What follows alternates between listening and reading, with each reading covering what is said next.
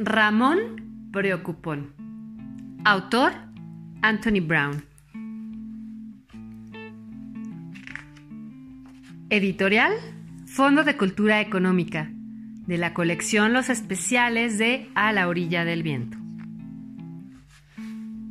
Ramón era un preocupón. Le preocupaban muchas cosas. Se preocupaba por los sombreros. Hmm, y se preocupaba por los zapatos. Ramón se preocupaba por las nubes, por la lluvia y por los pájaros enormes. Su papá trataba de ayudarlo. No te preocupes, hijo, le decía. Esas cosas solo suceden en tu imaginación. Su mamá también lo tranquilizaba. No te angusties, mi amor, le decía. No permitiremos que nada te suceda. Pero aún así, Ramón seguía preocupado. Lo peor era dormir fuera de casa. Una noche tuvo que quedarse en la de su abuela. Pero no podía conciliar el sueño. Estaba demasiado preocupado. Aunque se sintió un poco tonto, se levantó a contárselo a su abuela. No te apures, cariño, le dijo ella. Cuando yo tenía tu edad, también me preocupaba por todo. Tengo justo lo que necesitas. Y fue por algo a su habitación. Unos muñecos diminutos.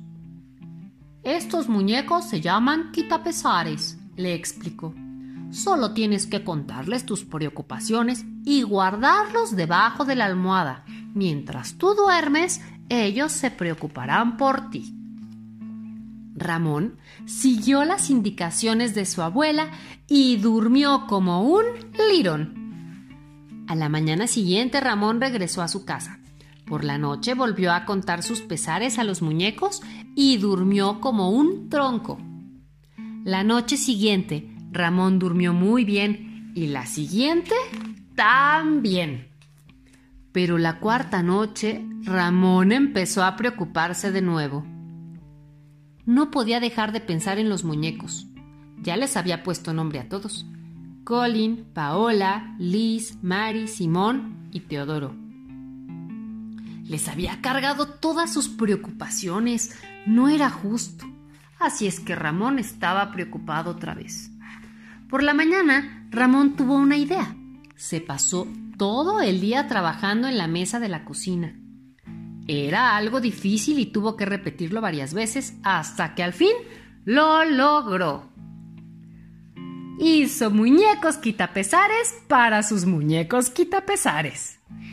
Toño, Ana, Jorge, Iris, Billy, Juan, Ruth, Sofía, Paco, Freddy, Elena, Tomás, Beto, Pablo, Frida, Mili, Gerardo, Meg, Rosy, Terry, Justino, Carlos, Mou, Harry, María, Pedro, Lalo, Esther, Elvis, Anita, Raúl, Martín, Paola, Mandy. Esa noche todo el mundo durmió bien. Ramón y todos los muñecos. Desde entonces, Ramón ya no es tan preocupón. Tampoco sus amigos, pues Ramón hizo muñecos quitapesares para todos ellos. Y colorín colorado, este cuento se ha terminado. Y como dato especial, les quiero platicar. Los muñecos quitapesares Hace algún tiempo, los niños de Guatemala empezaron a hacer los muñequitos para contarles sus penas o preocupaciones a cada uno de ellos antes de colocarlos debajo de la almohada a la hora de dormir.